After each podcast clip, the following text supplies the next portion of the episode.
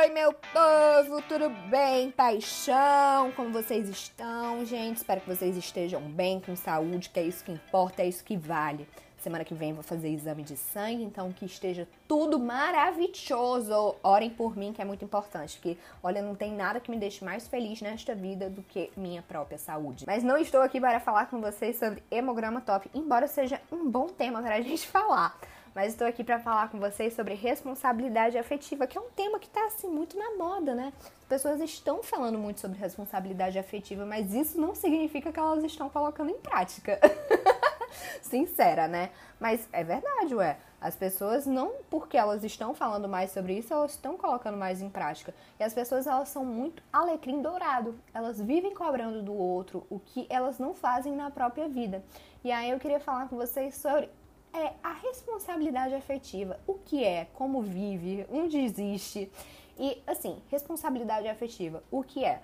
Nada mais é do que você entender que suas atitudes, elas têm ressonância direta nas pessoas que você convive. Ou seja, é tudo que você faz em uma relação, seja ela amorosa, familiar, amizade, qualquer coisa, quer, quer que seja, é, você vai afetar diretamente a pessoa que você está se relacionando. Ou seja, é você ter empatia, você ter cuidado com suas ações, para não magoar ninguém. Mas aí é que tá. Responsabilidade afetiva é sobre honestidade, sobre sinceridade, não é sobre ser recíproco. E o que está acontecendo é que as pessoas estão cobrando uma reciprocidade quando na verdade elas deveriam cobrar sinceridade. Não é porque você está se relacionando com alguém, tá? Vou falar agora sobre namoro. Sei lá, você está saindo com um cara. O cara já disse que ele não quer namorar mas perguntou se você quer continuar saindo. Aí você aceita. Aí depois de um tempo você olha e diz assim: ah, ele me iludiu. Mas o cara, desde o começo, ele disse que não queria namorar. E aí você se iludiu, você achava que em algum momento, sei lá, você ia contornar isso nele. E aí ele foi sincero desde o início, mas ele não foi recíproco. E você se magoa e começa a achar que ele é o culpado de tudo, que ele não foi honesto, que ele é um babaca, que ele é um embuste. Então a gente tem que tomar muito cuidado. Porque, assim, o que diferencia uma pessoa honesta de uma pessoa recíproca? A atitude. É chegar e botar cartas na mesa, é ser sincero. Responsabilidade afetiva é sobre ser sincero, é sobre você ter empatia, é sobre você entender o momento que a pessoa está passando, é sobre você é, não cobrar, mas você falar sobre. O que está faltando nas pessoas é entender sobre isso, porque elas ficam exigindo muito do outro, uma coisa que, assim, não cabe a gente ficar cobrando. Você não pode insistir para alguém te amar, você não pode insistir alguém a fazer e ter a obrigação de querer estar contigo. Mas você pode cobrar da pessoa sempre honestidade. Honestidade a gente tem que cobrar sim. Vou contar aqui um pouquinho para vocês da minha história quando eu estava com câncer. As pessoas, às vezes, eu acho que quando o outro está com câncer, você imagina o quê? Ai, não, porque nesse momento da vida a pessoa vai ter mais responsabilidade afetiva. Pff, Gente sem responsabilidade afetiva não tem momento algum da sua vida. A pessoa caga mesmo na sua cabeça. E aí, é, eu lembro que eu ficava com o menino enquanto eu estava em tratamento oncológico, né? E aí, enquanto eu estava no hospital, ele voltou com a ex. E ele não me comunicou que voltou com a ex. E aí eu fiquei vivendo essa paixão iludida do caramba dentro da minha mente, sendo que ele estava seguindo a vida dele. E assim, total direito dele de seguir a vida dele, de voltar com a ex, de fazer o que quer que ele queira. Ele estava no direito dele, porque a gente só ficava, tipo assim, um pouquinho antes de eu é, ser diagnosticada, e eu estava vivendo um momento da minha vida que, enfim, eu não ia poder dar atenção para ele, eu tinha que me preocupar com a minha saúde. Mas em nenhum momento ele foi honesto comigo, ele chegou e disse assim, ó, oh, então, não vai dar. E aí, essa atitude dele de fazer as coisas escondidas me machucou muito mais. E, gente, uma pessoa que está em tratamento oncológico, é, qualquer coisinha tem, assim, uma ressonância, uma magnitude muito maior muito maior. Porque tudo vira, assim, uma catástrofe, porque a gente já tá muito debilitado, sabe? Então, eu sofri demais. Hoje eu paro pra pensar e digo assim, gente, que loucura, né? Não era pra eu ter sofrido, porque era um relacionamento fadado ao fracasso, porque eu não tinha nada a ver com ele. Eu nunca gostei dele, era só um tapa-buraco, porque eu tava carente na época. Mas, é, assim, eu fiquei extremamente decepcionada pela atitude dele, porque ele não foi nem um pouco honesto, nem sincero comigo. Ele tava voltando, assim, na escondida e eu acho que ele tava com medo de me falar, né? E assim, eu acho que o primeiro passo para você ter responsabilidade afetiva é você comprar a bronca.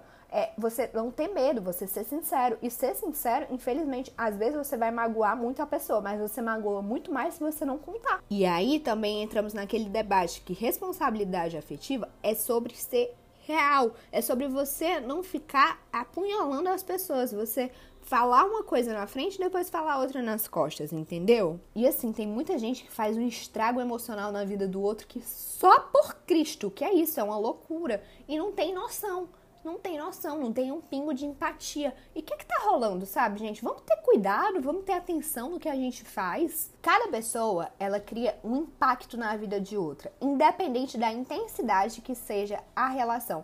Às vezes, é, você acha que você é zero importante na vida daquela pessoa, mas você faz algo e machuca completamente. Isso daí, gente, é o básico. Ser honesto é o básico. Tratar com respeito é o básico. Não adianta você dizer que se importa, não adianta você falar que se importa. As atitudes, nesse caso, também contam. As atitudes de provar que você se importa com aquela pessoa e que você tem respeito pelo que você faz e possa magoar ela. E aí agora vamos entrar em um assunto polêmico que é sobre responsabilidade afetiva pós-término de namoro. Assim que você termina um relacionamento, assim, você tá livre para fazer o que você quiser, sabe? Você segue sua vida e segue o jogo, juizão, aceita quem quiser. Mas uma coisa muito importante é ter respeito. Então, por exemplo, você está livre para beijar na boca de quem você quiser, para você começar a ter um relacionamento um dia depois que você acabou o namoro? Está. Ninguém assina um contrato é, pós-término de namoro que, assim, tem aquele aviso prévio que você tem que passar um mês sem fazer nada. Não. Mas uma coisa é certa, você tem que tomar muito cuidado com o que você faz, porque a outra pessoa pode não estar tão superada quanto você, a outra pessoa pode não estar tão bem quanto você, e a outra pessoa, qualquer coisinha que você possa fazer, pode magoá-la. Então a responsabilidade afetiva está aí para isso, para a empatia das suas ações. E aí também vou dar um puxão de orelha em outro tipo de pessoa, que são as pessoas que ficam cobrando muito dos outros, mas não fazem por onde. Você fica o tempo todo, ah, tal pessoa me decepciona, tal pessoa faz aquilo. Mas, minha amiga, se você cria expectativas em uma pessoa que desde sempre ela foi honesta com você, querida, o problema é com você mesma, tá?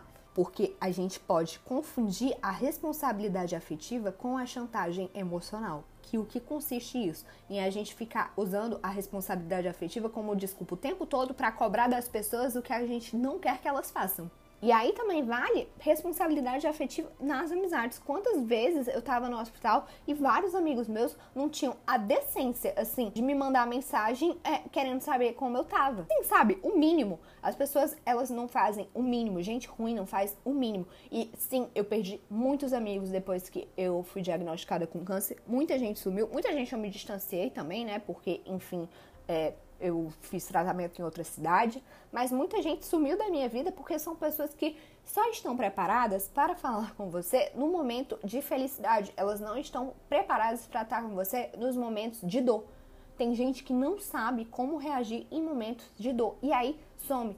E aí é, não dá a mínima. E responsabilidade afetiva é também você ter cuidado em saber como sair da vida da pessoa, porque se você sai assim, ó, sem um pingo de, de é, comunicação, apenas vai se afastando, se afastando, se afastando, e a outra pessoa tá ali querendo continuar a amizade e você vai sumindo, você também não teve responsabilidade afetiva, você não foi claro. É muito melhor você chegar e falar, então, olha, eu não consigo é, manter a amizade, porque, enfim, você tá passando por isso. Juro, eu preferia que as pessoas falassem isso pra mim.